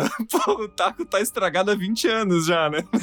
Mas, tipo, na cabeça dela, ela não sabe que é um taco, né? Então, esse encantamento dela com o shopping e com tudo que ele contém é muito interessante. né? A escada rolante é muito legal, assim, porque são coisas que pra nós espectadores é muito banal, assim, tipo, você olha e Quando ela pega o diário, né? Acho que é no episódio 6, de uma menina e fala: É isso que as pessoas se preocupavam com garotos e filmes. Tipo, cara, que coisa ridícula, né? Então, é, isso é muito importante mesmo. É, é um episódio cheio de coisas fofinhas, né? Tem em episódios anteriores que a Ellie guarda um, um pôster de, de Mortal Kombat, mas daí justamente a Riley leva ela no shopping pra finalmente ela poder jogar Mortal Kombat 2, né? Um jogo clássico. E eu achei um, um detalhe muito fofinho, né? Desse romance das duas, da Riley se preocupar em, tipo, ó, eu sei que tem uma coisa que a Ellie gosta, então eu vou levar ela lá pra ela poder ter essa experiência de algo que ela, enfim, tem ali uma memorabilia que ela nem sabe o que, que é, né? Nunca jogou na vida. Daí decorou os movimentos pra poder mostrar os golpes. e É muito fofinho, muito fofinho. E também tem o choque de perspectivas, né? Porque a Riley se junta aos Fireflies, né? E a Ellie fica tipo, cara, que besteira, né? Eles são. Pô, a gente aprende a atirar neles ali no treinamento militar. E aí a Riley fala pra ela, né? Ah, o, o Mr. Kong lá, que é tipo o chefe do militar do orfanato, ele vai te colocar numa posição de liderança. Eu, ele colocou pra fazer a guarda dos esgotos, né? Então, são papéis diferentes, né? E, e esse choque entre as duas é muito significativo. Porque, na verdade, elas estão brigando porque elas queriam estar juntas, né? Essa é real. Só que tem algo no caminho, né? E esse algo é esse mundo fudido que cerca as duas, né? Então, é um episódio também muito complexo e que os caras já reclamaram quando saiu a DLC, o Left Behind, né? Ai, meu Deus, como assim a Ellie é gay, né? Ah, pô, cara, é assim, super, né? então, na série, claro que já vão lá e combinam de dar notinha baixa no IMDB, né? Uma falta do que fazer do caralho, né? Falta de uma pia. Uma pia de louça suja pra lavar. né? E a ambientação, o cenário do shopping é muito legal, porque realmente, quando você presta atenção, ele parou 20 anos atrás. Você vê as lojas, Uhum, você vê tudo, assim, até a estrutura é muito legal. Eu achei, nossa, eu gostei muito desse episódio justamente por isso. E também pela inocência das duas. E essa coisa, assim, do, do primeiro amor, sabe? Ai, de querer agradar, levar no fliperama, sabe? É, é muito fofinho. E aí também mostra o trabalho que é investido no design de produção da série, né? Porque, claro que tem retoques de CGI aqui e acolá, mas é, é tudo muito planejado o cenário, né? E aí, pô, é claro que é o tipo de série que vai demorar pra sair cada temporada, né? Porque você construir 10 episódios com esse nível de detalhe, tendo que construir aquele cenário apocalíptico, é um investimento grande de tempo e de recurso, né? E nós temos a primeira grande perda da Ellie, né? Que é justamente quando a Riley é mordida. E, e também é um momento que ela vai descobrir que ela é imune, porque as duas são mordidas, né? Então é muito o primeiro amor, o encantamento do primeiro amor, mas a primeira decepção. E, e não é só a decepção das duas se separarem, é uma delas morrer e a Ellie perceber que ela não morreu. Ela vai ter isso mais pra frente, né? Essa coisa da culpa da sobrevivente, mas aqui você já vê isso, assim, do porquê que ela sobrevive e a Riley não.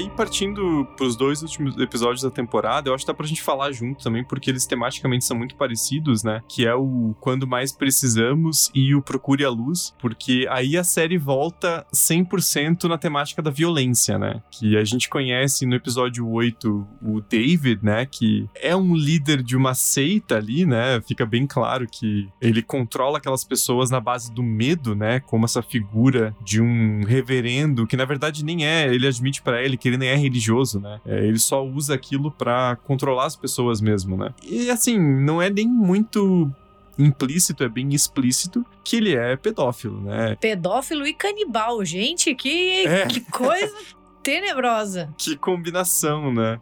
Mas é a, a forma como ele olha pra Ellie, como ele tenta convencer ela, né, de ser essa, entre inúmeras aspas, parceira dele naquela comunidade, é de uma violência temática que é, é tão forte quanto o último episódio, que é o Joe matando todo mundo, né? E você percebe que na cabeça dele, como a Ellie já estava acompanhada de um homem adulto, né? é, ele já pensa assim que é como se ele estivesse pensando que ele vai substituir o Joe ali, né? É, é- cara, é, puta, é, é um episódio pesadíssimo, assim, né? No que acontece com a Ellie em termos de temática, assim, né? É um que embrulha bastante o estômago, né? É, e trazendo de novo a questão da vingança, né? Porque eles estão ali no meio da floresta, a Ellie mata o cervo, ah, né, vou levar. Eles não estão ali por um acaso. Eles estão procurando o cara com a menina que mataram né, integrantes do, do grupo deles. Então tem toda essa questão da vingança. A Ellie passa por uma provacional, porque o Joe tá lá machucado, então ela tem que recuperar ele de alguma forma, não pode deixar chegarem até ele, porque ele não tem condição de se defender. Então são vários fatores ali que estão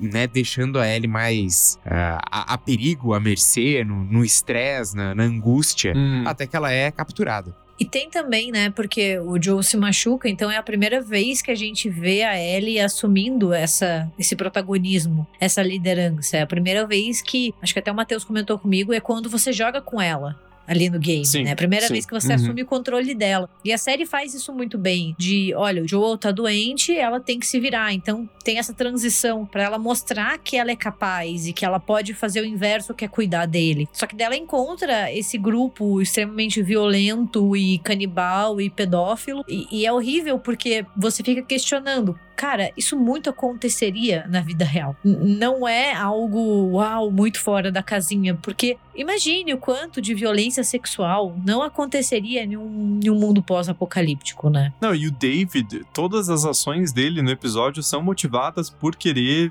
aliciar a Ellie, né? Ele convence os capangas dele a não atirarem nela. Ele entrega penicilina para ela, para ela ir atrás do, do Joel e daí eles conseguirem seguir ela. Então é tudo orquestrado para ele conseguir o que ele quer, que é sequestrar ela, né? É, é, puta, é, como eu falei, é uma é violência muito, muito forte, né? E aí, por outro lado, a gente tem o Joel full pistola, sangue nos olhos, né? Porque aí, quando a Ellie tá em perigo, e aí, claro, que a construção da série é que ele se preocupa muito com ela, mas eu entendo mais até do que ele se preocupa com ele mesmo de não conseguir passar por mais uma perda daquele tamanho, né? Então ele tá no modo sobrevivência e assassino total. Tanto que ele sequestra e tortura dois dos capangas do, do David, né? E aí ele fala pro cara: Ó, você vai apontar aqui no mapa e eu quero, vou pedir pro teu companheiro ali, quero ver se ele aponta igual. E ele mata o cara e vira pro outro e fala: Ah, eu confio nele.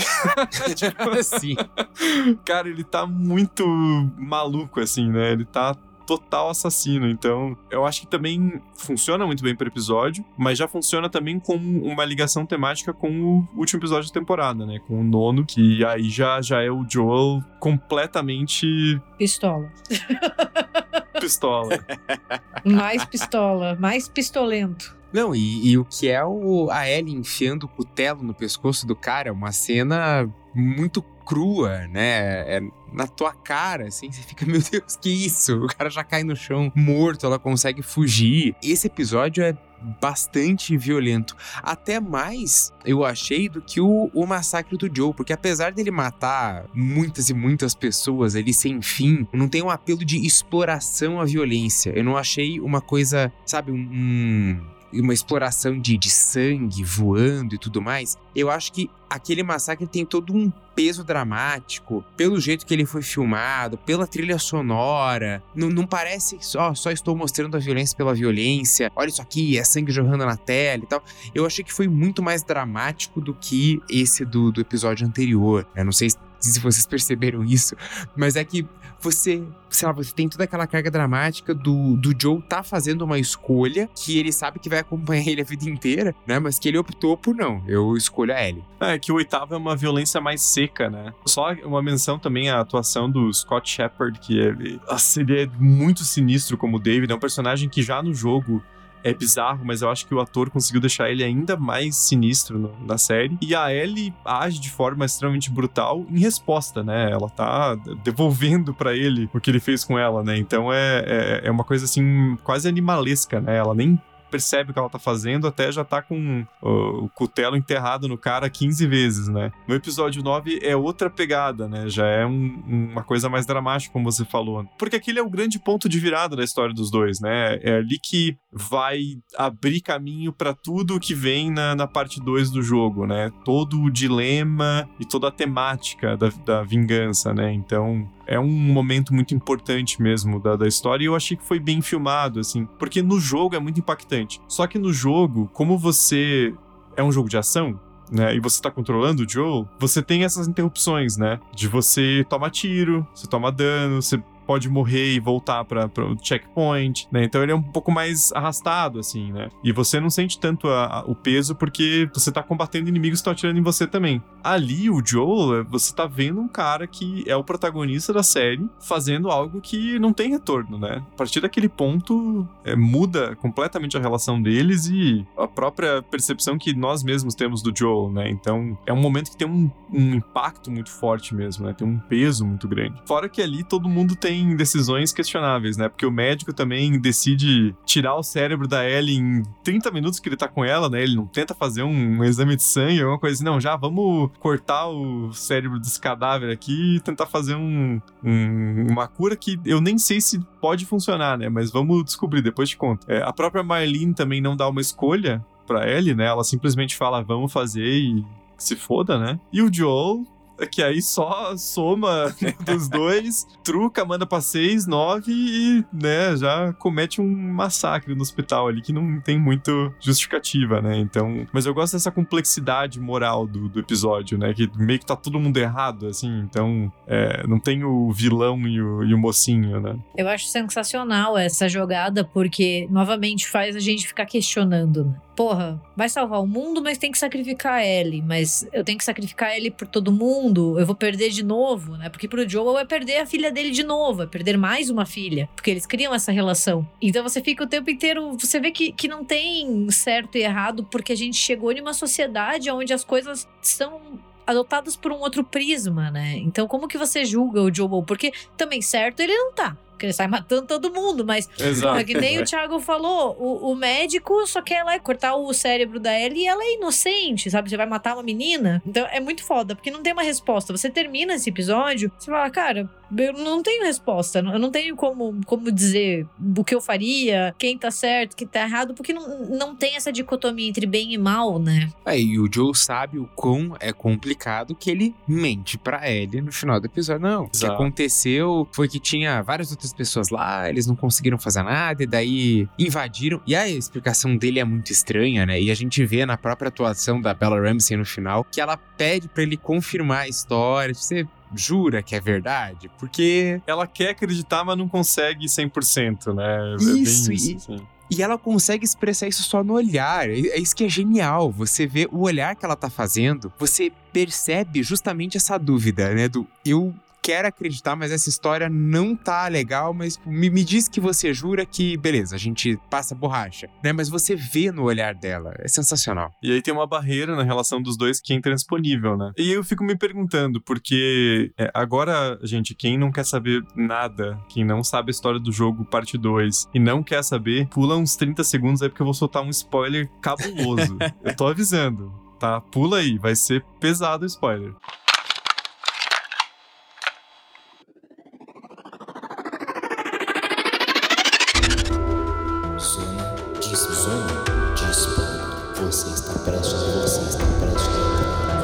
Prestes a entrar na zona de spoiler.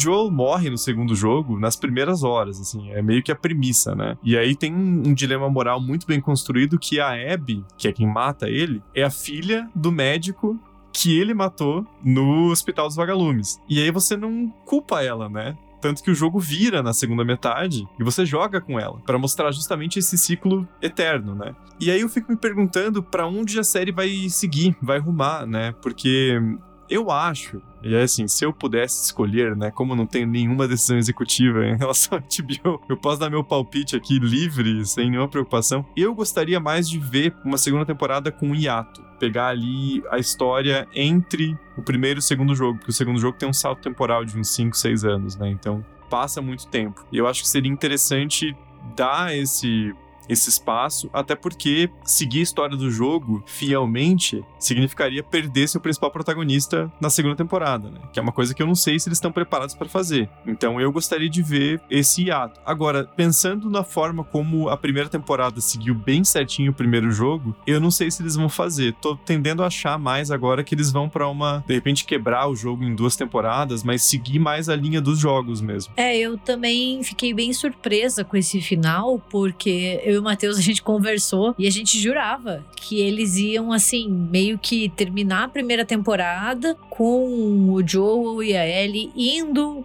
pra encontrar os vagalumes. E, e a segunda Aham. temporada daí continuaria dali. Porque é justamente isso. Você tem o seu protagonista morrendo no começo do jogo, porque a morte dele é o que impulsiona. É aquela coisa da Ellie ir atrás da Abby e elas ficarem se matando. Então, eu realmente não sei pra onde a série vai. É muito difícil, eu acho, dizer, porque até agora eles foram muito fiéis. E, eles vão Uhum. matar o Pedro Pascal logo no começo da segunda temporada. Por outro lado, é um saláriozinho caro, né? Eu imagino. Então, assim, de repente eles contrataram ele contando com isso, né? Falar, ó, você não vai usar máscara, não se preocupe. Mas, saiba que você tá empregado por uma temporada só. Mas eu tive essa, essa impressão da, da Gabi e do Matheus de. Eu não, não achei que o massacre ia ser nesse último episódio. Eu tava até vendo o pessoal fazendo meme, né? Contagem regressiva pro massacre, não sei o que. Eu falei, ah, eu acho que talvez eles não façam nessa temporada. E fizeram, me surpreendeu. Eu achei que eles iam estender, que a gente ia acabar com eles chegando, com eles indo, pra daí, sei lá, numa terceira temporada, fazer o Joel morrer. Mas também fico pensando se eles não ficaram com receio de só ter uma temporada e daí ficar meio solto e por isso eles já colocaram isso. E por outro lado, o segundo jogo foi bastante polêmico, né? Ele foi, assim, quebrou recordes e recordes de venda. Eu acho um jogo muito bom, mas em termos da narrativa, ele gerou certa polêmica, né? Justamente por você ter essa, esse evento com o protagonista, né? Então, pode ser que a série re- resolva olhar e falar: "Ah, meu, foda-se. Esquece o segundo jogo, vamos seguir independente a partir daqui. Não acho que seja isso, né? Mas eu acho que tá muito em aberto, né? E a segunda temporada vai sair aparentemente em 2025, né? Então a gente tem um tempo aí pra esperar, porque são muitas possibilidades, né? Eles podem ir direto pro segundo jogo, eles podem fazer um hiato e depois a história, eles podem mudar completamente de direção, aproveitar os personagens principais explorar outras histórias, o que também seria legal, né? Eu acho que do jeito que a primeira temporada funcionou, eu deposito minha confiança no time de produção e o que eles acharem melhor eu vou vou tá, tá junto pra jornada, né? Porque eu achei que foi uma primeira temporada muito sólida, acima de tudo.